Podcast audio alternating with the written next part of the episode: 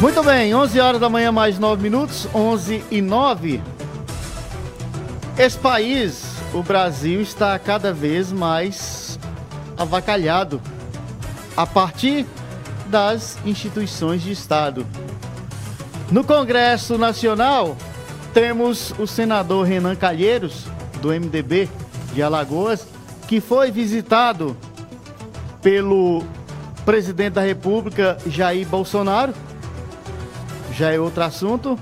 Mas o senador Renan Calheiros ameaçando um depoente de prisão por estar supostamente mentindo. Pressão sobre o depoente e aqueles que vão o defender. Fábio Van Garten, ex-titular da comunicação do governo Jair Bolsonaro, sem partido na CPI da Covid. Então, Há pessoas pedindo para parar o mundo porque querem descer. O presidente Jair Bolsonaro, em contrapartida, foi para Alagoas lançar, relançar, inaugurar um viaduto já inaugurado por Renan Filho em 2020. Desembarcou em Alagoas para participar de três solenidades oficiais. Entre elas, a inauguração de um viaduto que já estava aberto ao público. A, a chegada de Bolsonaro ela coincidiu com um momento de acirramento entre o presidente e o relator da comissão parlamentar de inquérito, o senador alagoano Renan Calheiros, que também é pai do governador do estado.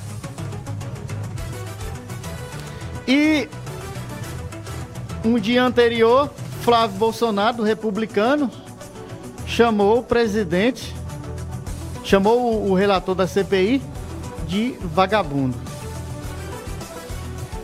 Renan Filho não participou de nenhum evento no estado com o presidente. É, a vinda de Bolsonaro a Alagoas tinha uma estratégia política por trás. Primeiro, uma resposta a uma afronta de Renan Calheiros pelo comportamento na relatoria e também uma forma de dizer que tem aliados no Estado. Tem alguma força política e mandar o recado: mexer com Bolsonaro vai respingar politicamente por cima dos Renans, Renan Calheiro e Renan Filho. Bolsonaro chamou Renan de vagabundo também, diretamente, assim como chamou os nove dedos Lula de ladrão. Para bom entendedor ou mal entendedor, as poucas palavras bastariam. Eu só contesto Jair Bolsonaro porque uma pessoa acompanhado do ex-presidente da República, ex-senador e envolvido em todo tipo de falcatruas, o senhor Fernando Collor de Mello.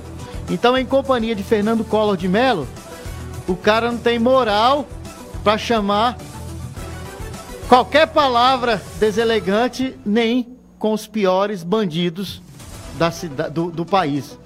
Então, eu não contesto chamar isso ou aquilo de Lula ou Renan, mas na companhia de, de, de Collor de Mello, as palavras é, não ganham tanta força. Embora, para o acerramento político que existe no país, não precisa tanto. Basta que a pessoa admire e esteja do seu lado para não conhecer os seus defeitos. E também para mostrar esse fechamento dessa semana. Pesquisas apontam que o eleitorado evangélico, que é a principal cartada de Jair Bolsonaro, está dividido entre Bolsonaro e Lula. Então o público evangélico está dando um sinal também que precisa ser tratado também como eleitor, não como carregador de piano ou como massa de manobra. Tá? Tem aqueles evangélicos, tem aqueles cristãos que vão para as ruas também defender a pena de morte e depois pregar o evangelho do filho pródigo. Mas é, alguns estão dando sinal e o recado que precisa ser tratado também como eleitor. E para finalizar, essa semana, Bolsonaro dá a canetada que eleva o próprio salário e de ministros em até 69%. Né?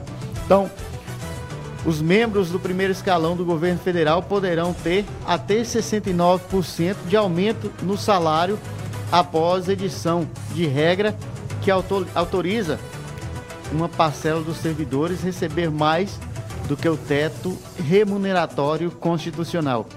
Esse é o país que vai acabar as mamatas dos protegidos do governo.